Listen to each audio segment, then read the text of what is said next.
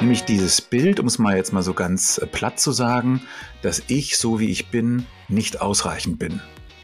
Wir gehen irgendwie nächste Woche ins Kloster. Dann war das ja so ein Moment, wo ich dachte, was, ah, ich gehe ins Kloster? Was macht er denn da? Wie können wir denn das Hamsterrad so schön ausgestalten, dass man es gar nicht mehr als solches wahrnimmt? Also wo man nicht sagt, ich mache das um zu, sondern ich mache es einfach, weil es fühlt sich gerade gut an. Ähm, sie müsste mal ganz kurz, waren nämlich spazieren, sie müsste mal kurz äh, an den Rechner, sie muss kurz die Maus bewegen. Ich glaube, das ist die beste Zeit, eigentlich äh, selbstständig zu sein, auch im Unternehmen.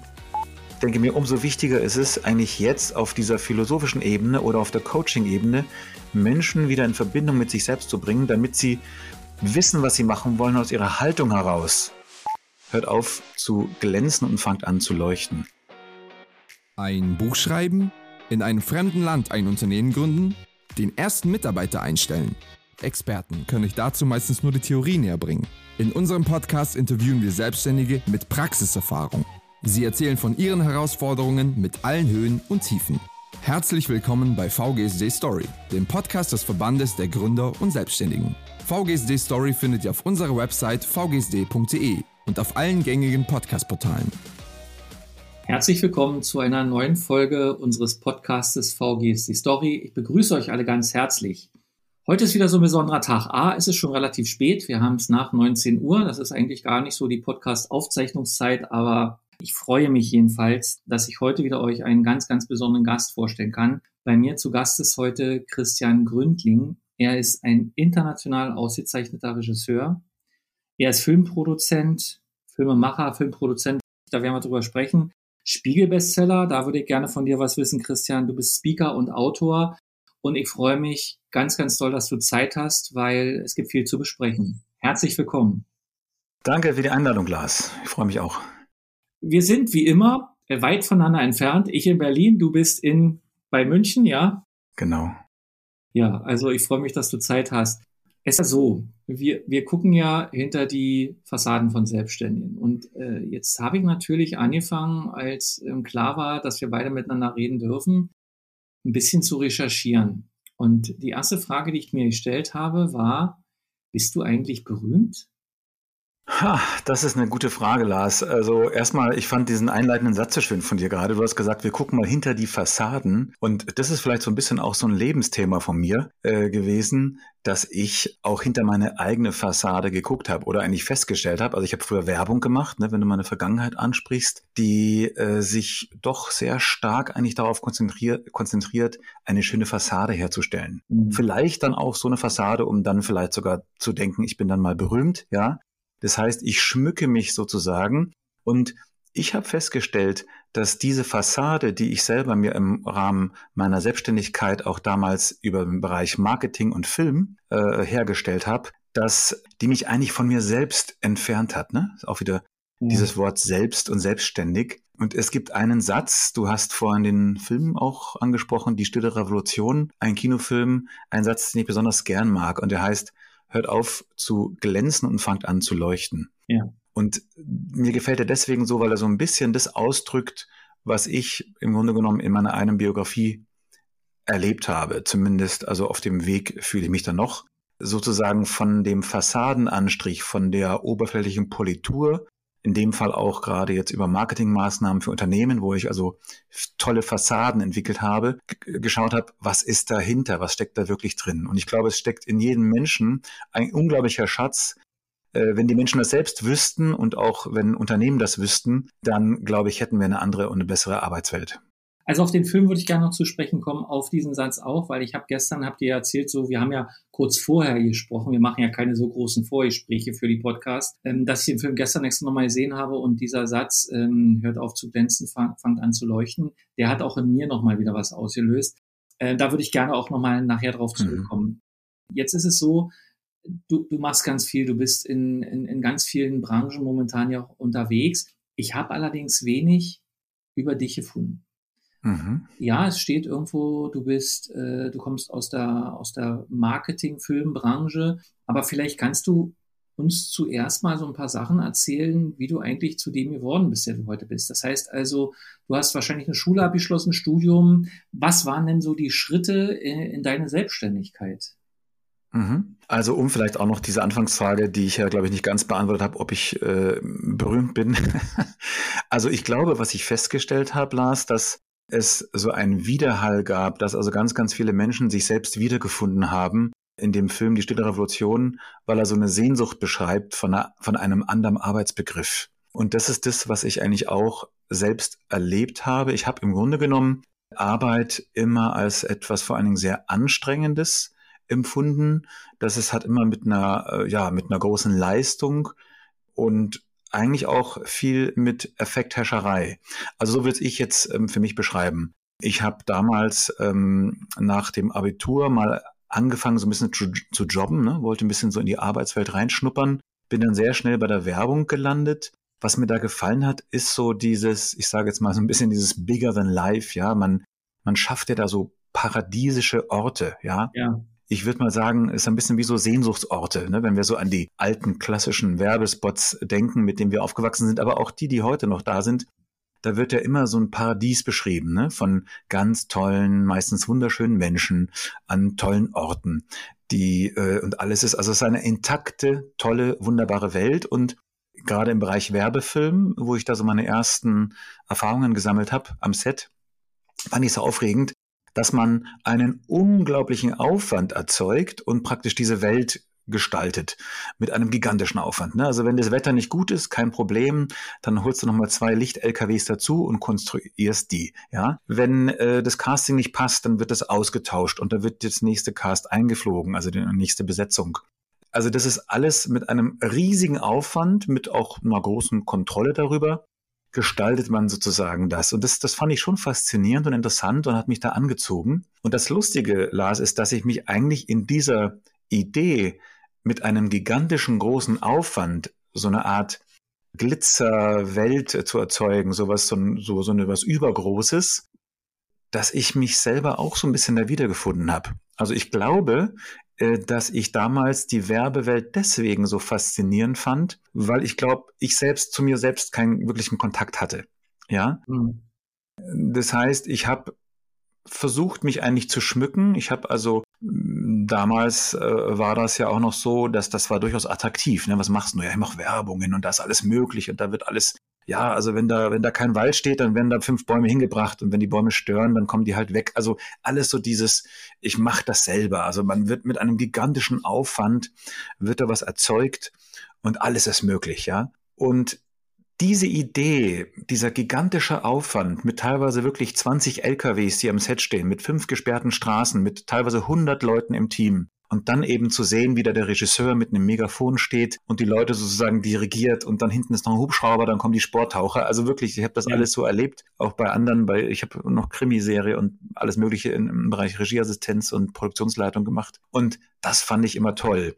Was ich aber damals nicht gemerkt habe, erst später festgestellt habe, dass es durchaus ein bisschen so einem inneren Bild von mir entsprach. Mhm. Nämlich dieses Bild, um es mal jetzt mal so ganz äh, platt zu sagen, dass ich, so wie ich bin, nicht ausreichend bin. Ja, das ist so eine Grunderfahrung, würde ich mal sagen, die ich irgendwie so für mich mal festgemacht habe irgendwie. Das habe ich selber gar nicht währenddessen gemerkt. Aber ich habe gemerkt, nee, kein Problem. Du kannst nämlich durch einen großen Aufwand, durch einen großen, ja, durch eine große Anstrengung, kannst du wie diese Zirkusartisten im, äh, im Zirkuszelt, diese Teller, ne, die muss man ja immer, die Teller auf diesen Stangen, die muss man immer in Bewegung halten. Wenn du einmal aufhörst, fällt er runter. Oder eben das Bild, was ich gerne benutze, auch, es ist wie so eine, das Leben ist wie so eine Lokomotive, ne, die so leicht, so wie bei Jim Knopf, die fährt so aber leicht nach oben und du bist sozusagen dabei, Kohle reinzuschippen, damit die läuft. Sobald du aufhörst zu schippen, ne, dann stoppt die schon oder rollt dann wieder rückwärts. Aber du kannst das machen. Ne? Und ich glaube, dass dieses Bild, was ich habe, dass das viele kennen, vielleicht manche sich darüber bewusst werden gerade, manche auch nicht, dass es auch im Grunde genommen einen Widerhall hat mit einer Art von naja, sagen wir durchaus Konsumdenken und mit der Idee, ich kann eben über Konsum, ich kann über, dass ich was, etwas, was ich mir leiste, etwas Großartiges. Ich kann mich großartig machen für einen Moment, aber es wird mich im Grunde genommen niemals nähern. Ne? So ein bisschen wie der Big Mac, der ist irgendwie geil, gerade nachts irgendwie, äh, ähm, wenn man mal schnell ne, so einen Happen nimmt. Aber nach einer Viertelstunde hast du wieder Hunger. Ne, so. Und mit dieser Idee bin ich damals in den Bereich Marketing und Werbung gegangen. Ich finde das wirklich auch spannend und interessant. Also auch gerade dieses tolle kreative Gestaltungspotenzial finde ich auch toll. Es hat mir Spaß gemacht. Aber ich habe festgestellt, dass ich ein Selbstbild habe, im Grunde genommen, von der Idee, es fehlt etwas, ne? Und das muss ich ausgleichen. So, ich habe mich dann auf die Suche gemacht. Also ich habe angefangen, dann äh, Unternehmenskommunikation, also äh, Filme zu machen. Ich habe festgestellt, nach einer Zeit, äh, wo ich also diverse äh, Werbespots gemacht habe, die auch Preise gewonnen haben, dass ich gemerkt habe, das nährt mich irgendwie nicht. Ne? Das finde ich irgendwie nicht ausreichend für mich und habe dann angefangen, spezielle Themen zu bespielen, also zum Beispiel Ökologie-Themen, Nachhaltigkeitsthemen und so weiter und habe mich dann zumindest für Werbespots eingesetzt, die das äh, äh, entsprechend ja zum Thema hatten, zum Inhalt. Warst du da fest eingestellt oder warst du da schon selbstständig? Im Grunde genommen war ich eigentlich fast die ganze Zeit selbstständig. Also das heißt, ich habe immer äh, als sogenannter Freelancer oder dann eben auch mit einem kleinen Gewerbe oder einer Firma gearbeitet. Auch interessant im Grunde genommen, ich habe in der Schule mal ein Praktikum gemacht ähm, bei so einem Bürobedarfsvertriebs GmbH. Und ich fand das so schrecklich. Also ich habe gemerkt, diese Abhängigkeit, in der man da ist, also jetzt nicht nur die Uhrzeiten, ne? aber auch, man ist ja im Grunde genommen, also gefühlt, äh, man ist im Grunde genommen ausgeliefert. Ne? Also dieses, also ich fand, äh, empfand meine, meine Freiheitsdrang sehr, sehr eingeschränkt. Ne? Äh, ich glaube auch, dass ich da bei dem Unternehmen war, naja, das war jetzt nicht gerade sehr modern, aber entsprach wahrscheinlich so einem Durchschnittsunternehmen damals. Und ich habe mir gedacht, nee, also das, das packe ich nicht, das kann ich nicht machen das äh, schränkt mich so ein und habe auch gemerkt, dass sich alle Menschen total einge eingerichtet haben damit. Ne? Die haben einfach gesagt, wir machen das, man macht das so, man passt sich an, man nickt höflich und dann kann man aber, sobald der Chef mal nicht guckt, legen die Leute ihre Schreibgeräte weg und arbeiten nicht mehr. Also das heißt im Grunde genommen, ein ganz komisches System ist da entstanden, wo man eigentlich also das hatte eigentlich mit dem Arbeitsbegriff oder mit der Idee von Entfaltung, die ich schon in mir hatte, überhaupt nichts zu tun. Ja insofern hatte ich da also regelrechte Angst davor äh, und habe dann immer auch äh, überlegt im Laufe der Zeit, ne, es gab ja mal bessere Zeiten, mal schlechtere Zeiten, wo Leute gesagt haben, Mensch, komm, geh doch mal, lass dich doch mal fest anstellen und dann habe da mal hier und da ein Gespräch geführt. Ich weiß noch, damals bin ich mal, das war zu Pro7 eingeladen worden und bin dann da durch die große Halle gegangen. Das ist, ist in der Nähe von München, da bei Unterföhring und einmal durch die Kantine, aber irgendwie, also diese Atmosphäre auch, also von irgendeinem gefühlt, also eine Art gleichgeschalteten, äh, ja, so eine Art Arbeitstiere, mhm. das hat mich wenig angesprochen. Ne? Insofern empfand ich mich eigentlich immer mehr zugewandt den Künstlern. Ich habe viel Musiker kennengelernt, ich habe natürlich viel Schauspieler, Theaterleute kennengelernt und da habe ich mich eigentlich immer wie, viel wohler gefühlt. Mhm. Und das Interessante war, dass ich immer wieder in Gesprächen festgestellt habe, dass Menschen, die eben nicht diesen Weg der Selbstständigkeit gegangen sind, dass da immer eine große Sehnsucht da war. Die haben mich immer so mit einem gewissen, naja, auch manchmal Skepsis, aber irgendwie auch, also ich war halt dann so der Exot, der Verrückte, angeguckt, so ein bisschen beneidet, aber auch gesagt, naja, aber die Unsicherheit, ne, weißt ja selber. Ich weiß, was ich nächsten Monat bekomme. Ja, ja. Aber du hattest einen, einen ungeheuren Wissensdurst, weil wenn ich, also das, was man im Internet über dich findet, da gibt's ja verschiedene Studien, die du gemacht hast, Medienmarketing, Produktion und Medienwirtschaft, Philosophie, Economics, Direktmarketing. Das heißt, du hast, mhm. warst, also zumindest könnte man es so deuten, in so einer großen Suchbewegung und hast praktisch also Wissen auch in dich aufgesogen, ja. Ja. Ja, also im Grunde genommen die ähm, Ausbildungen oder die Unis, ähm, von denen du gerade gesprochen hast, das war im Grunde genommen so ein bisschen der erste Teil. Mm, das führte aber eben, ja, so zu einer Unzufriedenheit, mhm. wo das eigentlich ein zweiter Teil, der jetzt da vielleicht äh, biografisch nicht so erwähnt wird, sind also eine Unzahl an Workshops. Also ich bin sozusagen eigentlich zu einem Zeitpunkt einer Lebenskrise, die ich hatte, wo also zum einen wirtschaftlich das nicht besonders gut lief. Ja. Mein Vater äh, war so relativ überraschend verstorben an einer Krebserkrankung, so aus dem blühenden Leben, zack, war der weg. Auch so ein bisschen die Vorwegnahme des eigenen Todes, ne? da war ich so um die 30. Und ähm, habe dann schon gesagt, naja, puh, ähm, ist es, ist es das jetzt? Und wer bin ich überhaupt eigentlich? Ne? Also was mache ich da überhaupt? Und da begann eigentlich eine zweite große Suche, nämlich die Suche nach dem, was, was eigentlich in mir steckt. Das waren also diverse Seminare, also von hm, damals vielleicht noch nicht ganz so modernen, von Yoga, Meditation, von Indienreisen, von also alle auch durchaus Klischee-Dinge. Also ich bin übers Feuer gelaufen und habe ja Blumen betrachtet und habe irgendwelche Mantren rezitiert. Wow. Äh, Schweigeklöster und alles, was man sich da so vorstellen kann. Hochinteressant. Und habe im Grunde genommen dann erstmal gemerkt, dass, äh, äh, also so ein bisschen eigentlich, wer ich eigentlich bin. Oder umgekehrt, ich weiß nicht, äh, ob du das auch kennst, dass man oft im Nachhinein erst bemerkt, ja. äh, was für eine Haltung man eigentlich hatte. Währenddessen ist sie ja ganz normal und man nimmt sie als solche gar nicht wahr. Dann habe ich erst gemerkt, das ist ja interessant. Ich, ich, ich äh, lebe ja mit gewissen Glaubenssätzen, ne, wie ich es vorhin erzählt habe ja. Arbeit immer als Mühsal, als Plage zu erleben. Das Leben eigentlich nicht als etwas, was du, wo du was bekommst ne, und wo du dich entfaltest, wo eine Leichtigkeit drin ist, sondern Leben ist eigentlich schwer. Leben ist Wettbewerb. Äh, äh, es ist viel Angst da. Ne? Mhm. Und im Grunde genommen äh, das mal zu erleben, dass das eigentlich so da war, ne? Und diese Glaubenssätze mal auch zu formulieren und auszudrücken, das war auch eine große Entlastung und eine große Erkenntnis. Das Lustige ist, dass sich diese Erfahrungen jetzt mal, also ne, wir gehen ja jetzt wahrscheinlich chronologisch ein bisschen durch, aber jetzt mal rückblickend merke ich, dass das eine Sehnsucht war, die so viele Menschen teilen. Ich dachte immer, ich bin halt einfach so ein bisschen so ein Spinner oder ein Freak und ne, wie so ein bisschen so ein, so ein Sucher, wo dann andere vielleicht hingucken und sagen, ja, interessant, mache ich zwar nicht, aber irgendwie ist mal ganz spannend, ne? Also wie so ein kleiner Abenteurer, mhm. so ein, was ich weiß, so ein Reinhold Messner, der dann irgendwie äh, da seine Dia-Vorträge oder seine Shows macht und dann sagen Leute, wow, toll, interessant. Und dann gehen sie wieder nach, machen wieder weiter, ne?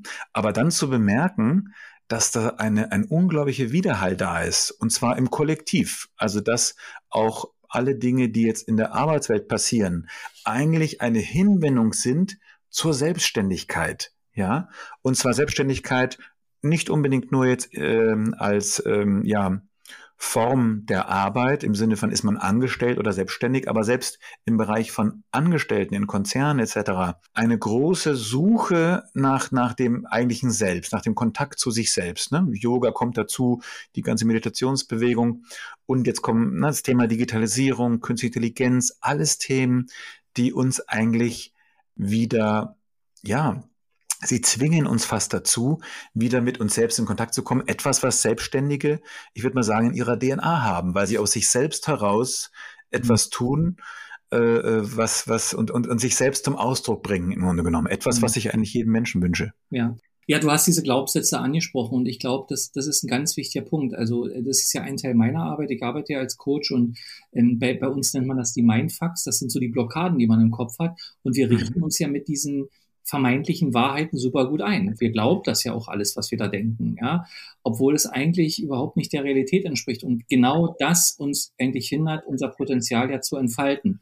Hm. Ich finde das sehr spannend, weil du hast ja diesen Weg dann irgendwie aus dem Eigenantrieb ähm, beschritten, also durch ein möglicherweise externes Erlebnis. Haben dich denn Leute dabei begleitet und wann kam denn dieser Punkt, wo du dann gesagt hast, jetzt mache ich es anders?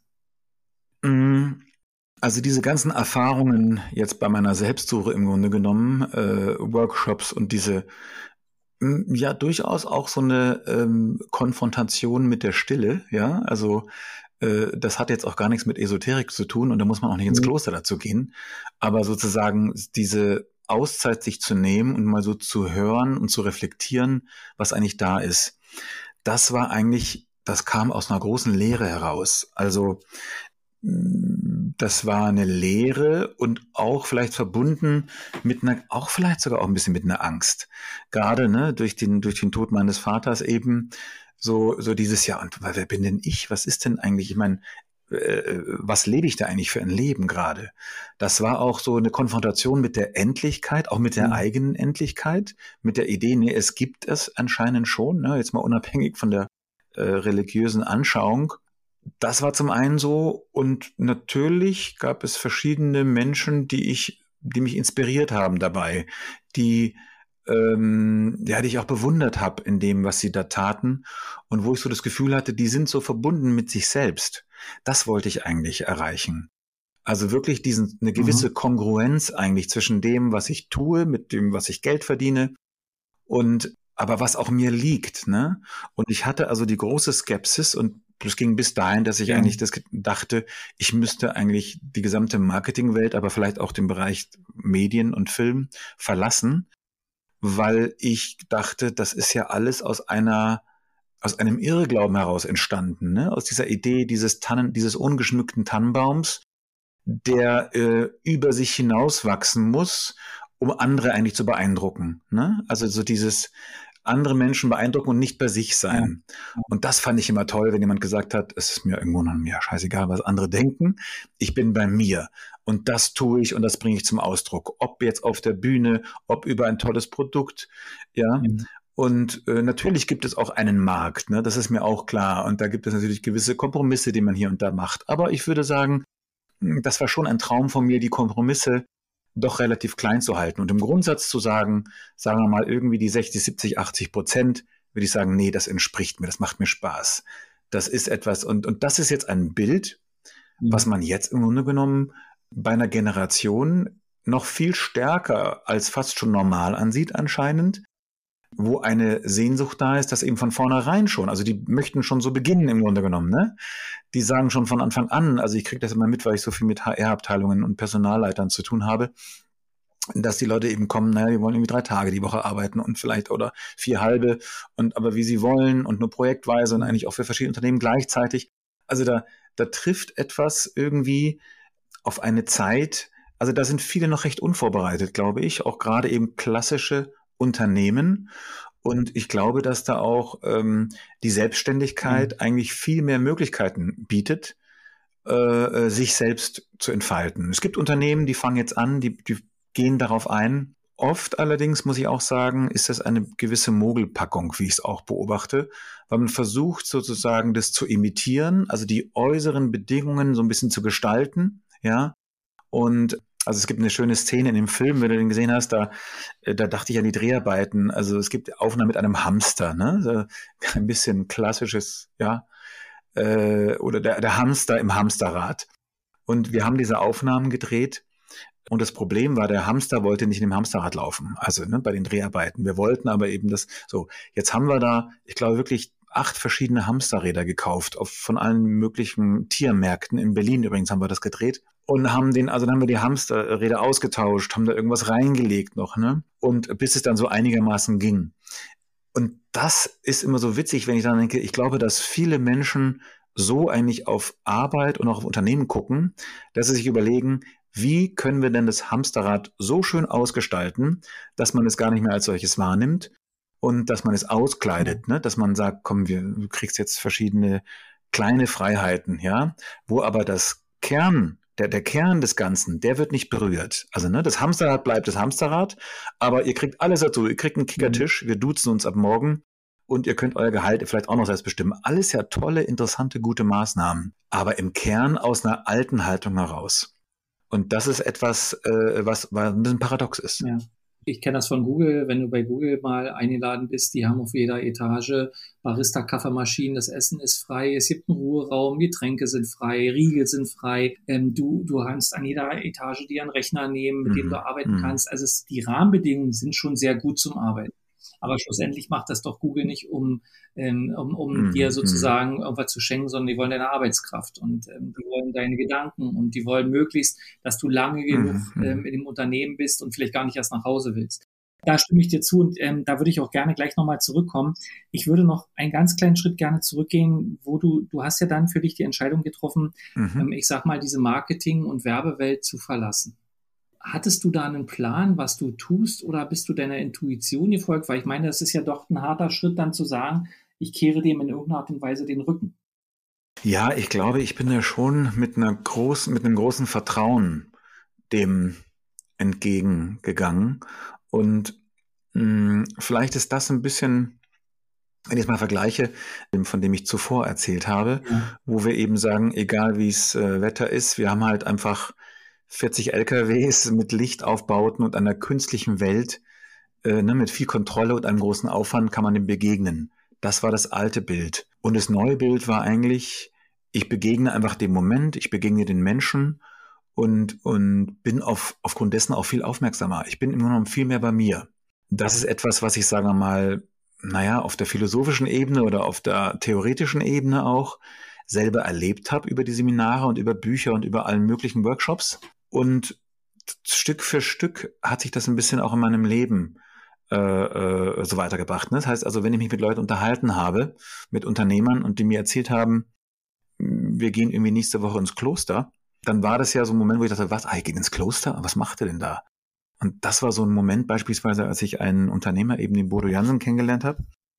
Äh, ein äh, friesischer Hotelunternehmer, der auch dann äh, zum Hauptprotagonisten im Film wurde, der im Grunde genommen für mich das verkörperte, was ich ja nicht immer gesucht habe, nämlich, wie kann ich denn das, was ich gelernt habe, das, wo ich Kontakte hatte, wo ich ein gewisses Handwerk äh, gelernt habe und beherrsche, mh, hm, wie kann ich das in Verbindung mit meinen Werten einbringen? Ne? Wie kann ich das kombinieren?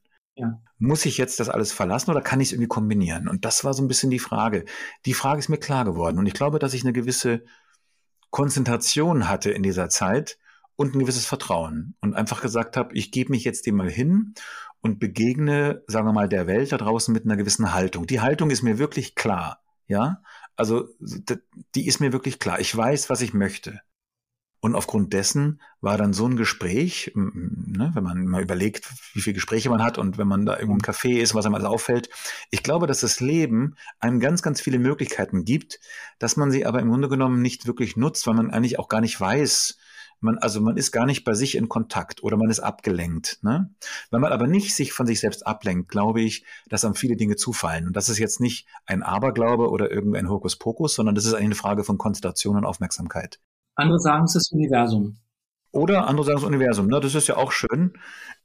Aber im Grunde genommen die Konzentration, jemanden zu sehen, ein Blickkontakt, ein Gespräch, eine eine E-Mail, eine Nachricht oder auch man sieht was und denkt sich, das ist ja spannend, den schreibe ich mal an. Das hat mich jetzt so beeindruckt, ja.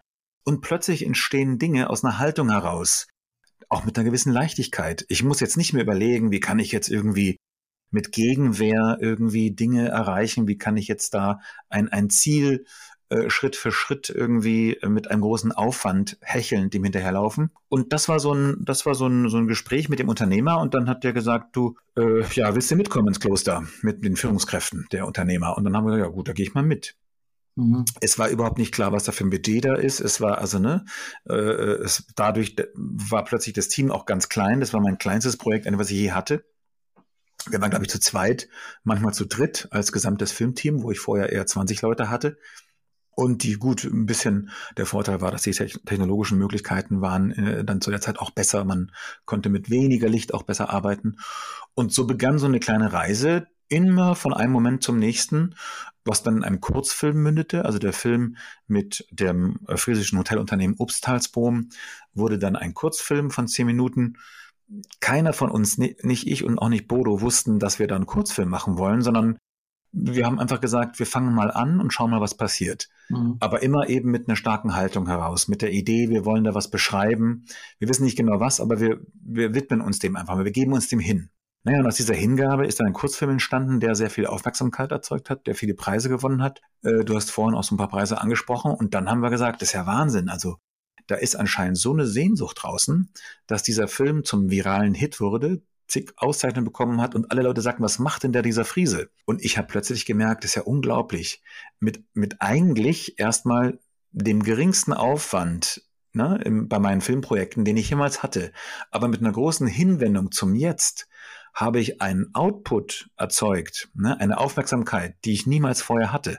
Ja, das fand ich natürlich, also es ist natürlich vielleicht auch ein bisschen Glück dabei, na klar, aber es ist schon so eine, also wenn ich daraus eine Lehre ziehen müsste, würde ich sagen, Leute, äh, raus aus dem Hinterherhecheln von irgendwelchen Dingen, geht in Kontakt zu euch selbst und seht das Leben auch als Geschenk an, ja, und auch sich zu überlegen, was bin ich selbst für ein Geschenk für die Welt.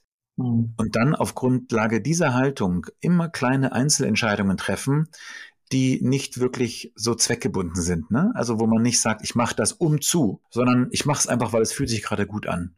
Naja, und mit dieser leichten Haltung ist dann eine Welle entstanden. Bodo hat ein eigenes Kulturunternehmen gegründet, weil die Anfragen so stark waren nach dem Kurzfilm schon. Bodo hat Buchanfragen bekommen, die Bücher wurden Bestseller, der Film wurde äh, Spiegel-Bestseller als DVD, er kam ins Kino, also wir haben noch Glück gehabt, kurz vor Corona oder ein Jahr vor Corona, äh, äh, war dort ein trotzdem es ein, ein, bisschen ein Spartenfilm eigentlich ist, ne, so ein bisschen Special Interest Titel, war er wirklich sehr erfolgreich und vor allen Dingen das Schönste, der Film ist Unternehmen gelaufen. Also viele Unternehmen haben dann auch mich sozusagen äh, als Begleiter gebucht oder auch Bodo. Wir haben einen Vortrag gehalten, wir haben den Film zusammen geguckt und Menschen sind durch den Film, das ist so das Feedback, was ich bekommen habe, ein bisschen wieder in Kontakt mit sich selbst gekommen. Mhm haben sich natürlich auch gefragt, manchmal, gerade wenn wir in Konzernen waren, oh Gott, was machen wir eigentlich? Ne? Also erinnere mich an, an, an, an Momente, wo Führungskräfte mit Schweißperlen auf der Stirn mit ihren Mitarbeiterinnen und Mitarbeitern den Film geguckt haben und irgendwie so ein Mitarbeiter dann sagte, naja, also, aber mh, hm, warum schauen wir uns eigentlich den Film an? Sollen wir jetzt hier, äh, sollen wir hier kündigen? also ich glaube, dass, dass der Film einfach so einen Widerhall gefunden hat, der also eine große Sehnsucht und auch ein paar die richtigen Fragen gestellt hat, nicht genau erklärt hat und nicht zu viel bewertet hat, sondern eher äh, gefragt hat, na, was, was machen wir hier eigentlich, ne? Und gerade im Kontext mit den Klimaproblemen, die es gibt, gerade im Kontext mit Digitalisierung, mit einer gewissen, ja, sagen wir mal, Entmaterialisierung, sind wir und naja, wie, wie, wie äh, unser Freund Wolf Lotter das auch immer so schön sagt, ne, als, als Selbstständige, ne, im wirklichen Sinne des Begriffes, was ist unser Selbst, ne? und das zum Ausdruck zu bringen. Und ich glaube, das ist die beste Zeit, eigentlich äh, selbstständig zu sein, auch im Unternehmen.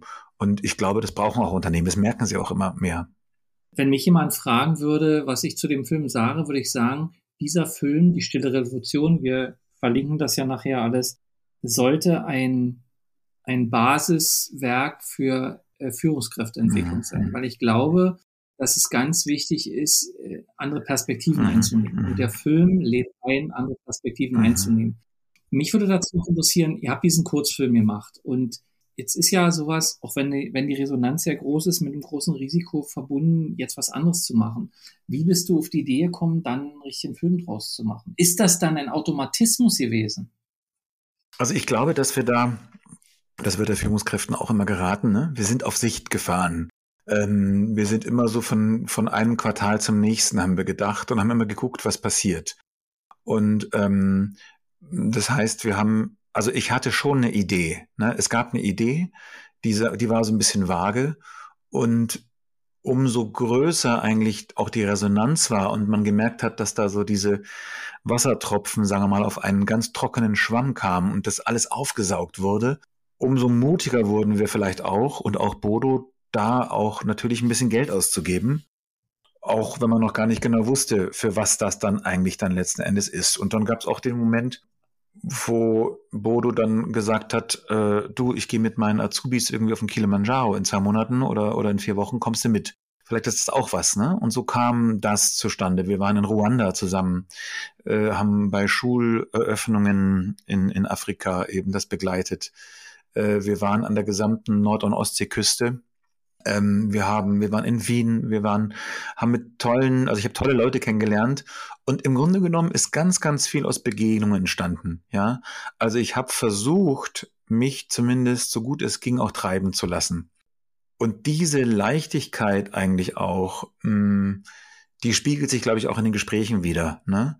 Also das waren, das waren auch teilweise Zufallsbegegnungen. Ich glaube schon noch aus der Haltung heraus, ich weiß nicht, ob du das kennst beim Segeln, ob du mal gesegelt bist. Also was ja das Verrückte ist beim Segeln, also ich bin jetzt ja nicht gerade Profisegler, aber ich mache das ja so ein bisschen auf den Seen auch manchmal.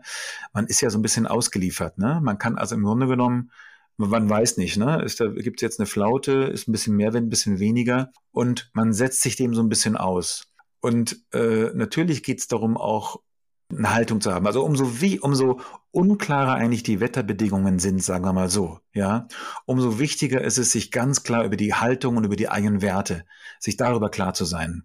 Und immer eigentlich bei jedem Ding, was man tut, sich zu überlegen, ist es das, was ich eigentlich wirklich, wirklich möchte? Ne? Um jetzt auch nochmal unseren geliebten und leider verschiedenen Friedhof Bergmann äh, zu zitieren. Ne? Er hat ja dieses wirklich, glaube ich, drei ja. oder vier oder fünfmal wiederholt, was du, was man wirklich, wirklich, wirklich möchte. Und ich glaube, ne, also beim, bei den ersten wirklich und zweiten wirklich ist man immer noch so, naja, ich muss ja Geld verdienen, ne? Äh, ich muss ja irgendwie meine Familie versorgen. Ist ja alles auch richtig, ne? Aber ich glaube, und das ist auch etwas, was mir Wolf Lotter im Gespräch äh, näher gebracht hat, dass es, äh, ne, wenn wir uns die, sagen wir mal, evolutionäre Entwicklung eines Menschen anschauen, dann stellen wir fest, dass mit einem gewissen Wohlstand und einer gewissen finanziellen Unabhängigkeit, einer gewissen, ne, wir wissen, dass das ja schon auch recht bald erreicht ist, dass das, was sich Menschen dann wünschen, Freiheit ist. Freiheit, Selbstbestimmung und Selbstverwirklichung. Und insofern ist wird das immer mehr Menschen betreffen, gerade angesichts von, von Situationen, wo man sich fragt, was brauchen wir eigentlich noch an Arbeitskraft? Ne? Und jetzt mal etwas weiter gedacht, was ist denn, wenn Maschinen äh, gewisse Tätigkeiten einfach ersetzen oder gewisse äh, Algorithmen das ersetzen. Das wird ja, wie wir auch wissen, viel mehr Leute betreffen. Also im Grunde genommen sind die Selbstständigen, glaube ich, die es jetzt schon gibt und die Künstler und die Kreativen sind eine Vorhut und sind unglaublich wichtig, weil sie eigentlich als lebendiges Beispiel gelten für eine große Zahl, nämlich der Mehrheit an Menschen, die nach und nach auch in diese Freiheit kommen. Ja, und diese Freiheit kann sehr erdrückend sein. Also wir haben das immer wieder festgestellt, auch äh, bei verschiedenen Projekten, gerade auch in einem Filmprojekt. Äh, wir haben mal 15 Menschen begleitet, auch Selbstständige dabei, auch ein paar Angestellte mit der Haufe Akademie zusammen. Die konnten dann irgendwie im Grunde genommen für zwei, drei Jahre machen, was sie wollten. Die konnten Seminare buchen, wie sie wollten. Das wurde alles sozusagen zur Verfügung gestellt. Coaching machen, so viel sie wollten. Und das Projekt begann und also alle wollten mitmachen. Das ist eine große auch finanzielle Zuwendung. Ne? Man kann machen, was man will. Man kann aus Tausenden von Seminaren, Workshops aussuchen. Und das erste halbe Jahr ist fast nichts passiert oder fast ein Jahr lang ist nichts passiert. Und dann haben wir gesagt, was ist denn da eigentlich los? Ich sollte das filmisch begleiten. Es passierte einfach nichts. Und die Leute sagten, ich bin überfordert. Ich weiß ja gar nicht, ich habe plötzlich so viele Möglichkeiten, so viele Freiheiten. Was soll ich überhaupt machen? Erst über die Coaching-Ebene hat man also da versucht, die Menschen einfach wieder mit ihren Werten in Verbindung zu bringen und aus, aus einer Haltung heraus dann zu sagen, naja, wenn ich das weiß, wenn das klar ist, dann weiß ich, dass ich das machen möchte.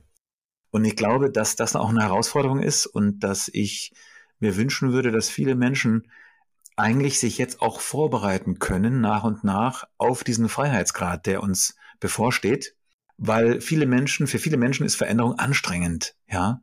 Und da können Selbstständige, gerade auch Coaches, Berater, was du auch machst, ist das so wichtig, weil die Menschen überfordert sind und eigentlich innerhalb teilweise von doch relativ kurzer Zeit eben sich eigentlich neu erfinden müssen und sich dann die Fragen stellen müssen, ja, was will ich, was, was mache ich, was möchte ich denn eigentlich? Ich weiß ja gar nicht, was ich will. Es ist das erste Mal in meinem Leben, dass ich über den Kontakt zu mir selbst jetzt diese Freiheit habe.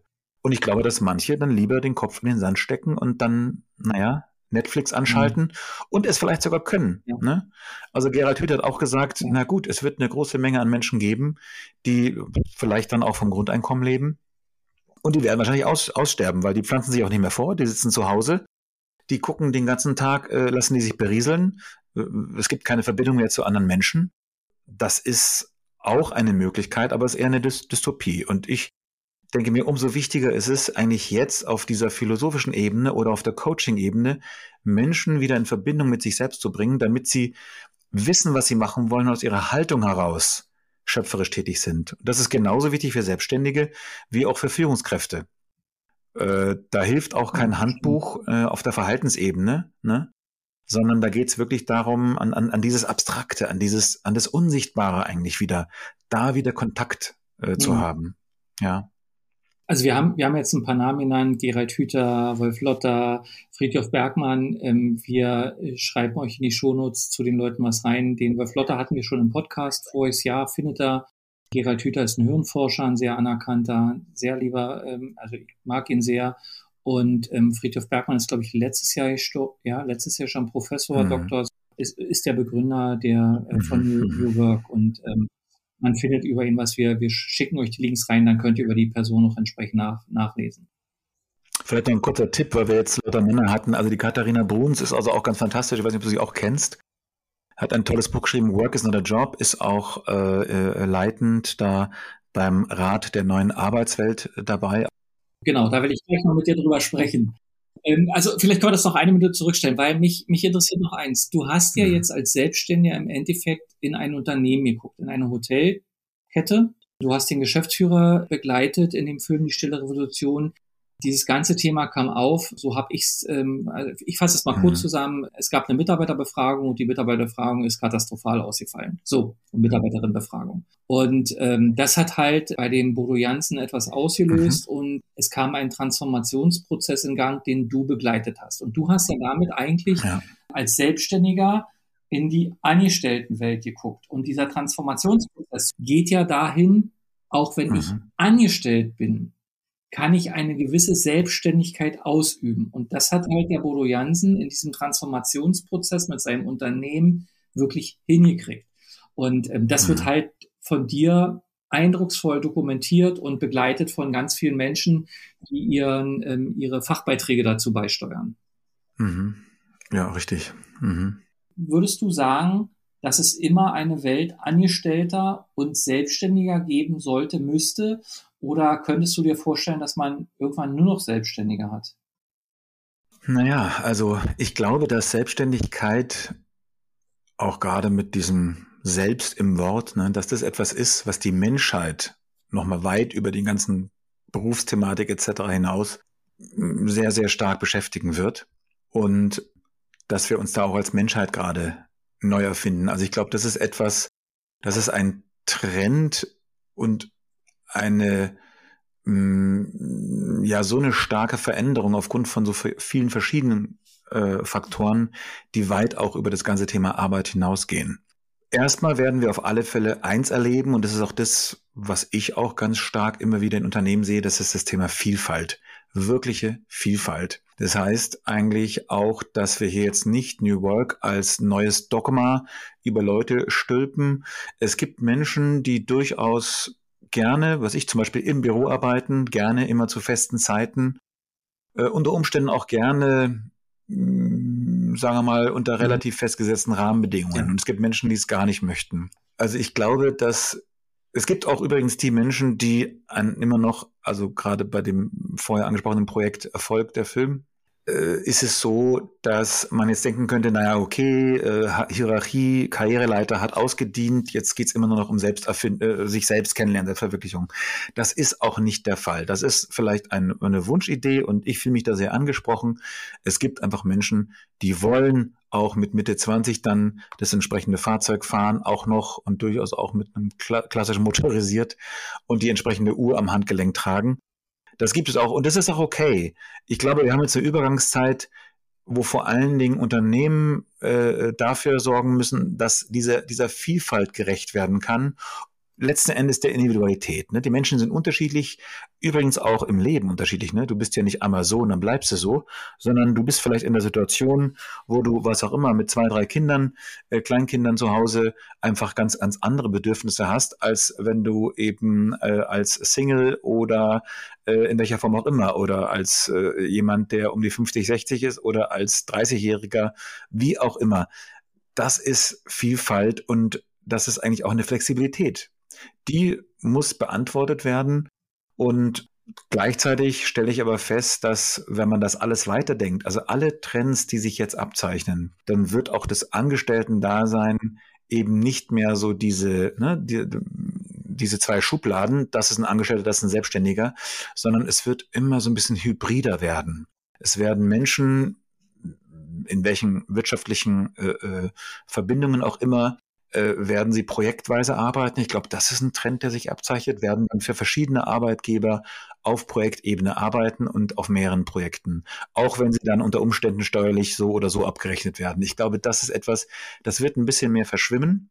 Und das heißt, es wird diese Wahlfreiheit geben. Auch deswegen stelle ich ja so fest, dass der, die Nachfrage nach dem Film, die Stille Revolution, diesem ganzen Thema Kultur ist deswegen ja auch so groß, weil man merkt, die Unternehmen haben wirklich ein Problem.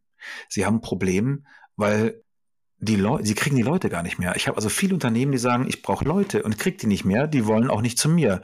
Sie können sich jetzt von 10 oder 20 Unternehmen aussuchen, wo sie hingehen. Also geht es auch darum, attraktiv zu sein und denen das anzubieten.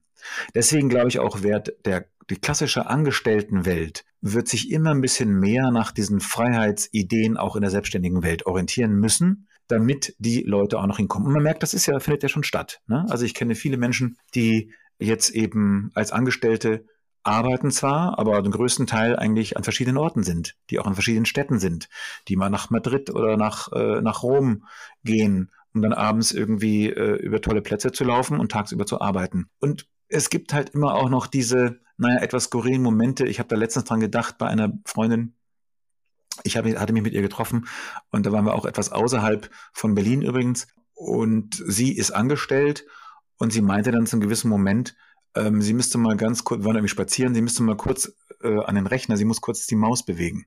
Ich sage, wie, was musst du? Ja, ich muss sonst, ne, so. Und das ist eigentlich auch lustig zu sehen, wie gehen eigentlich Unternehmen auch Mitarbeiterinnen und Mitarbeiter, äh, vor allem Unternehmen damit um. Ne? Das heißt, man hat auf der einen Seite die Freiheit, gleichzeitig wird man unter Umständen mit gewissen Softwaremöglichkeiten überwacht, um zu gucken, was macht er da eigentlich. Und was passiert? Mitarbeiterinnen passen sich an und äh, ja, tricksen wieder sozusagen zurück, ne? indem sie, also es gibt mittlerweile schon Geräte, glaube ich, die die Maus automatisch bewegen, so dass man bei Teams immer irgendwie auf grün geschaltet bleibt oder so ähnlich und alle sehen, na okay, die ist schon am Arbeiten. Ne? Also ganz interessante Übergangswelt der Transformation. Aber ich glaube, um die Frage nochmal ne, zu beantworten, äh, das wird mehr und mehr verschwimmen. Äh, warum? Weil einfach die Sehnsucht nach einem selbstständigen Leben und Kontakt zu sich selbst einfach eine ganz große ist. Jetzt hattest du ja den, den Rat der neuen Arbeit schon angesprochen. Es ist ja so, neben deinen Filmprojekten bist du ja mit ganzer Kraft ähm, in Selbstständiger.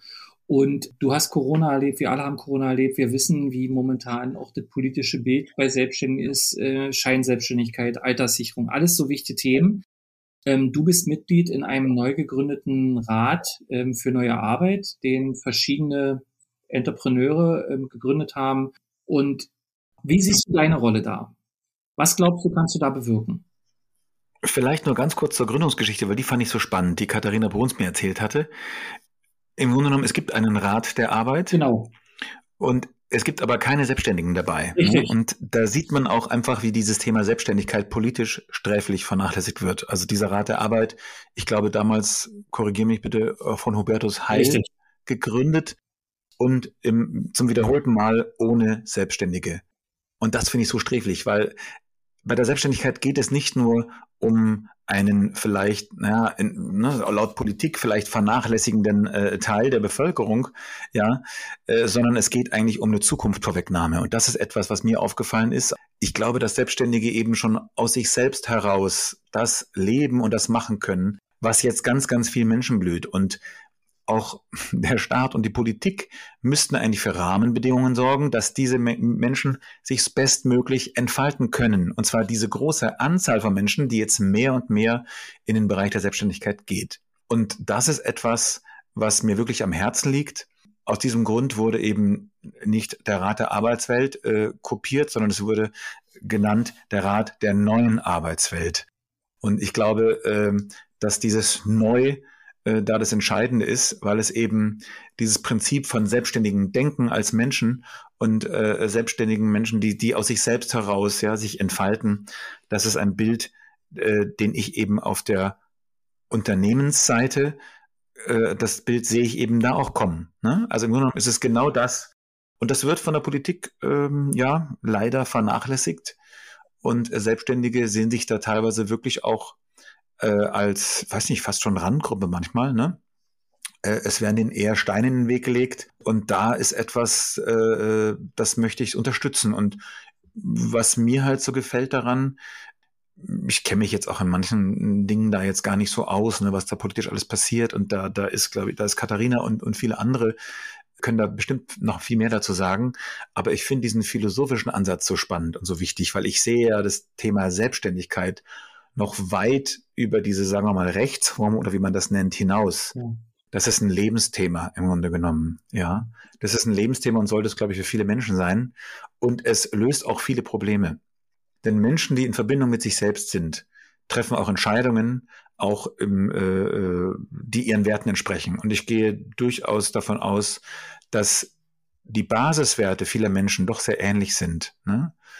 Und ich glaube gerade in der Führungsebene werden Entscheidungen getroffen, die nicht gut sind für die Welt und auch nicht gut sind für die Menschen. Und sie werden, glaube ich, deswegen getroffen, weil die Menschen nicht in Kontakt mit sich selbst sind. Die sind sich ihre Werte teilweise gar nicht bewusst oder sie werden so korrumpiert in der Sozialisierung in Unternehmen, dass sie über Jahrzehnte eigentlich so eine Art Maske entwickeln, ne? wie ich es vorhin beschrieben habe, oder eben Anstrich oder Fassade. Diese Fassade dient dazu, möglichst schnell Karriere zu machen. Und man lernt auch sehr, sehr feinfühlig, lernt man auch, was muss ich tun, ja, um sozusagen erfolgreich zu sein. Und was dann passiert ist, ist eben wie die auch von mir vorhin beschriebene Entfernung von sich selbst. Ne? Menschen, die in großen Massen von sich selbst entfernt sind und lernen, egal wie es Unternehmen ist oder das System aussieht, lernen sich so anzupassen, um den größtmöglichen Nutzen für sich zu haben. Das sind Menschen, die auch sehr manipulierbar sind. Das sind Menschen, die eben nicht selbst denken, sondern die eben einfach nur äh, irgendwie nicken oder nicht, die im Zweifel einfach aus der Angst heraus sich anpassen. Und das sind Menschen, die auch nicht die Welt besser machen. Im Grunde, das sind Menschen, die auch so gestresst sind von der Arbeit, dass sie sich dann auch wirklich den teuren Flug nach sonst wohin leisten müssen und äh, gewisse Ersatzbefriedigungen schaffen müssen, und die ihre Mitmenschen äh, letzten Endes auch zu ja ausnutzen eigentlich, ne? auch den Arbeitsbegriff eigentlich ausnutzen, um eben nicht nach der Idee zu leben, was bin ich für ein Geschenk für die Welt, ne? Und was kann ich, was kann ich tun für andere, ne? Aus einer Freiheit, aus einer Leichtigkeit heraus, sondern eher, was kann ich tun für mich, ja. dass ich diesen Stress irgendwie wieder ein bisschen kompensieren ja, kann. Das stimmt, das stimmt. Und wenn man das weiterdenkt, glaube ich auch, dass wir damit einige ökologische Themen besser in den Griff kriegen würden. Ne? Dass mit dieser Selbstständigkeit und diesem Kontakt zu sich selbst auch dann klarer wird, was man tut. Und es ist nicht so einfach. Ich will ja nicht sagen, dass das alles ganz einfach ist. Und ich bin da auch mit Sicherheit nicht bei allen Dingen ein Vorbild. Aber ich glaube, umso klarer jemanden wird, was einem wirklich, wirklich wichtig ist und was einem bedeutsam ist, umso bessere Entscheidungen trifft man dann auch, zum Beispiel bei der Wahl von irgendwelchen Verkehrsmitteln oder bei der Wahl ähm, auch, ja, selbst auch bei politischen Abstimmungen. Ja. Es ist einfach so, dass, dass äh, wir da eigentlich in der Transformation sind, die eigentlich von allen Seiten äh, extrem beflügelt wird. Mhm. Und das ist eine Transformation zum Selbst. Das ist mein Bild und das ist, das ist nicht nur eine Utopie, sondern das ist das, was man eigentlich von allen Philosophen hört, und äh, äh, wie gesagt, auch ne, wenn man sich das Thema Künstliche Intelligenz anguckt, Automatisierung, dann ist es das nächste, dass in immer automatisierteren Prozessen der selbstständige Mensch gefragt ist, der auf einer Werte, also es wurde noch nie so viel eigentlich über Philosophie und über Werte diskutiert, über Ethik angesichts dieser Automatisierungen, die da auf uns zukommen. Also ich glaube, du passt sehr gut in den Rat der neuen Arbeit, weil es ist ja auf der einen Seite die politische Komponente, die, die Sichtbarkeit der Selbstständigen, die Stimme, die wir ja versuchen auch bei uns ähm, zu erzeugen, um einfach auch gehört und gesehen zu werden. Und du bringst mhm. jetzt für mich die menschliche Komponente rein. Also eine Komponente, ja. die jeder mit sich selbst ausmachen kann und wo jeder in sich selbst wachsen kann. Und das gefällt mir sehr gut. Ich glaube, da bist du an dem richtigen Platz. Schön. ich würde zum Schluss kommen. Wir haben schon lange gesprochen. Mich würde noch eins interessieren, ähm, wenn man mal nach vorne guckt, ähm, Christian, was steht denn jetzt auf dem Plan eigentlich bei dir? Wo geht's hin? Wo geht's lang? Gibt es Projekte, über die du reden darfst? Gibt es Projekte für dich selber? Ja, das Schöne ist ja, dass das, was ich gerade erzählt habe, wenn man so beginnt, aus so einer klaren Haltung heraus zu handeln, dann begegnen einem Dinge und Projekte, so dass ich zuletzt in, bei einem ganz spannenden Kongress ähm, ähm, in Lissabon jemanden kennengelernt habe, den Tim Leberecht, uh, The Business Romantic Society, auch ah, ja. sehr, sehr spannend, was er da macht. Vielleicht hast du davon ja, schon gehört. Ähm, hat auch ein spannendes Buch gerade geschrieben gegen die Diktatur des Gewinnens. Kunst die Kunst, Verlierer zu sein, ohne zu verlieren. Tolles, spannendes Buch. Auf diesem Kongress war ich in Lissabon und habe dort jemanden kennengelernt aus Schweden, der mir erzählt hat, er ist in, äh, also so ähnlich wie Bodo mir damals erzählt hat, er geht nächste Woche ins Kloster, hat mir der Schwede erzählt, dass er nach Costa Rica äh, fliegt und ähm, dort mit der Wirtschaftsministerin äh, im Kontakt ist, ähm, weil sie wird eine Art Letter of Intent unterschreiben, nämlich die sogenannten IDGs, das sind Inner Development Goals. Mhm. Ähm, die hat ja, die, die wurden da entwickelt und Costa Rica ist das erste Land, was sich sozusagen diesen Inner Development Goals verschreibt. Ne? Also es gibt ja die SDGs, die mhm. alle schon gehört haben, die Sustainable Development Goals, also die sogenannten auch Nachhaltigkeitsziele, die ziemlich gut beschreiben, wo die Probleme sind und wie man die sozusagen löst. Und ja, es wurde letzten Endes festgestellt, dass diese Ziele zwar schön und gut sind, aber dass sie nur erreicht werden können, wenn sie auch mit einer inneren Haltung, also wenn wir bei uns selbst sind im Grunde genommen. Ja. So ähm, wurden also diese IDGs entwickelt und diese IDGs äh, beschreiben eigentlich auch, ne, wie, wie kommunizierst du mit anderen, was sind deine Werte, wer bist du eigentlich, ne? Und diese ganzen so, so ein bisschen weichen Faktoren, wie man früher gesagt hätte, sind immer mehr äh, richtig harte Faktoren jetzt geworden, ähm, ja, Kultur ist keine Nebensache mehr und auch das Thema Philosophie ist etwas, was immer mehr Einzug hält auch. Ähm, also die innere Entwicklung als Basis auch für ein Thema Nachhaltigkeit. Das wird in Costa Rica auch eh schon relativ erfolgreich beschrieben.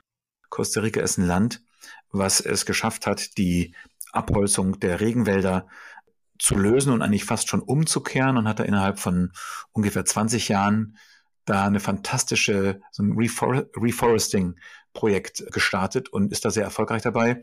Hat, glaube ich, auch den größten Teil der Energie aus Nachhaltigkeitsquellen. Ich glaube, sogar bei 100 Prozent liegt das jetzt. Mhm.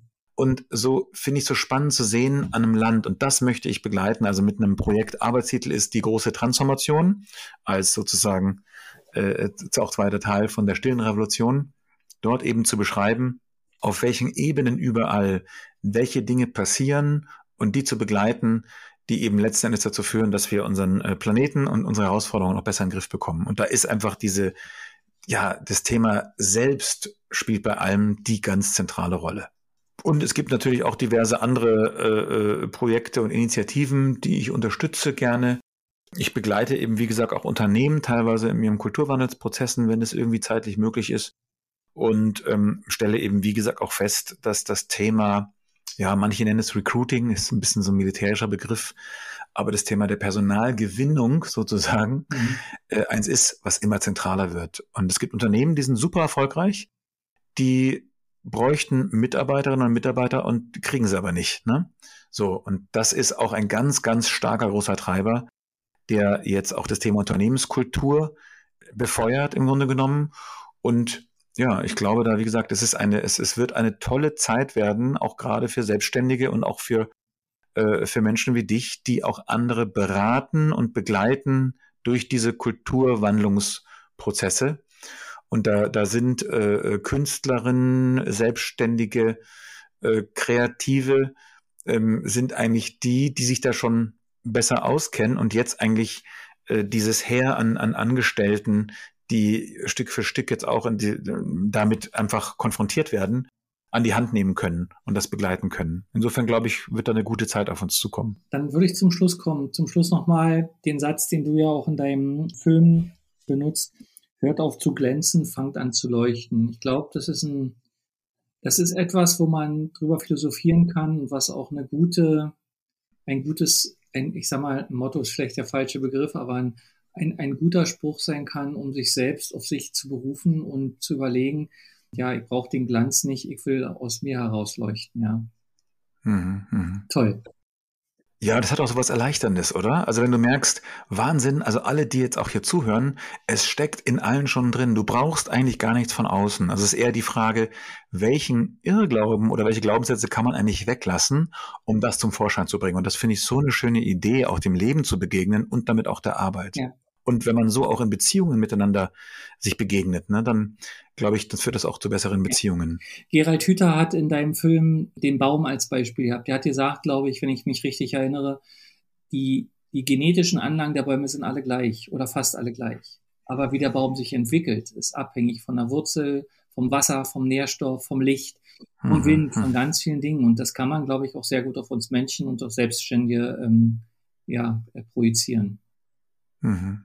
Ja, was ich am Baum auch so schön finde, Lars, ist, äh, wenn du mir so einen großen Baum anguckst, dann steht der einfach da und ist und ist und und ich glaube, das mal auch für sich selbst einfach äh, als kleines Wunder zu erleben, dass man einfach da ist und steht und auch seinen Platz hat. Ne? Den kann man dann auch einnehmen und ausfüllen. das hat was sehr, ja, was sehr Souveränes auch mhm. und was sehr, was sehr Kraftspendendes, den Kontakt zu haben, auch zum Boden sozusagen und da zu stehen und sagen, hier bin ich, ich bin da und ich bin ganz wunderbar. Und, und äh, insofern ist so dieses Kraftstrotzende auch aus sich selbst heraus, nicht von anderen die Kraft äh, zu holen, sondern eigentlich, also dieses vielleicht auch Pflänzchen, was da in manchen auch noch drin ist, das eben auch wieder mehr zu gießen und das eben durch die Baumkrone zum Ausdruck zu bringen, das finde ich ein sehr, sehr schönes ja. Bild. Christian, ganz herzlichen Dank für deine Zeit. Sehr gerne. Ganz herzlichen Dank, dass du so offen warst und uns den Fokus auf uns selbst gerichtet hast, was, was wir immer so gerne oft verdrängen, weil wir uns gar nicht um uns selbst kümmern, sondern um alles andere. Ich freue mich auf all das, was noch kommt und sage ganz herzlich Dankeschön. Ich danke dir. Danke, Lars. VGSD Story findet ihr auf unserer Website vgsd.de und auf allen gängigen Podcast-Portalen.